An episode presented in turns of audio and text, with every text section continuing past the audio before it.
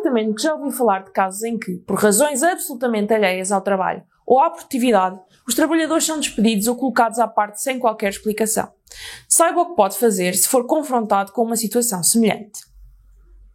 O artigo 59, número 1, a linha B da Constituição da República, determina que todos os trabalhadores, sem distinção de idade, sexo, raça, cidadania, território de origem, religião, convicções políticas ou ideológicas, têm direito à organização do trabalho em condições socialmente dignificantes de forma a facultar a realização pessoal.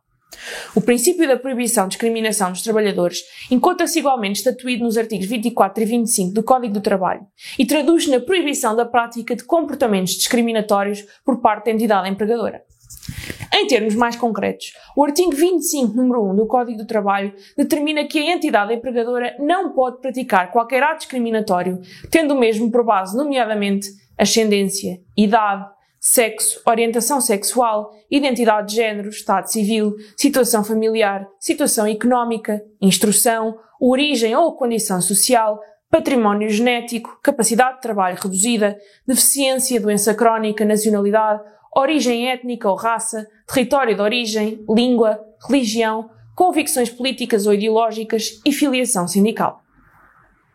Podemos assim concluir que o regime da proibição de discriminação dos trabalhadores vai impor à entidade empregadora o dever de proceder ao tratamento igualitário dos trabalhadores, vinculando-a, desta forma, à obrigatoriedade de adoção de critérios igualitários aplicáveis a todos os seus trabalhadores é proibida quer a discriminação direta, quer a discriminação indireta dos trabalhadores.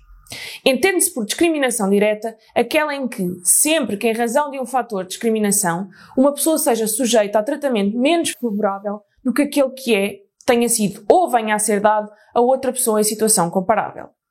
Por sua vez, a discriminação indireta ocorre sempre que uma disposição, critério ou prática aparentemente neutro seja suscetível de colocar uma pessoa, por motivo de um fator de discriminação, numa posição de desvantagem comparativamente com as outras, a não ser que essa disposição, critério ou prática sejam objetivamente justificados por um fim legítimo e que os meios para o alcançar sejam adequados e necessários.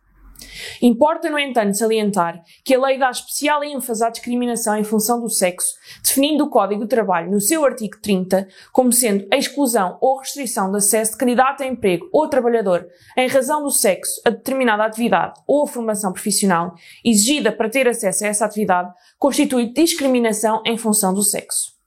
Acrescenta ainda o número 3 do artigo 30 do Código do Trabalho a proibição do anúncio de oferta de emprego e outra forma de publicidade ligada à pré-seleção ou recrutamento conter direta ou indiretamente qualquer restrição, especificação ou preferência baseada no sexo. Caso seja vítima de discriminação no seio laboral, deverá intentar uma ação especial de tutela da personalidade do trabalhador nos termos do artigo 186d do Código do Processo de Trabalho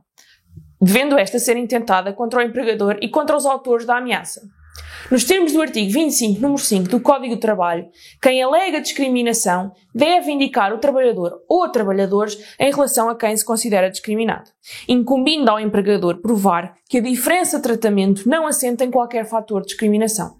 Significa isto que quem invoca a situação de discriminação tem que provar a discriminação concreta de que é vítima e o fator discriminatório em causa. Caberá depois à entidade patronal provar que a diferença de tratamento assenta em critérios objetivos e legítimos, não resultando do fator discriminatório invocado pelo trabalhador. Há, por isso, uma inversão do ónus da prova nos termos do artigo 342 do Código Civil a favor do trabalhador.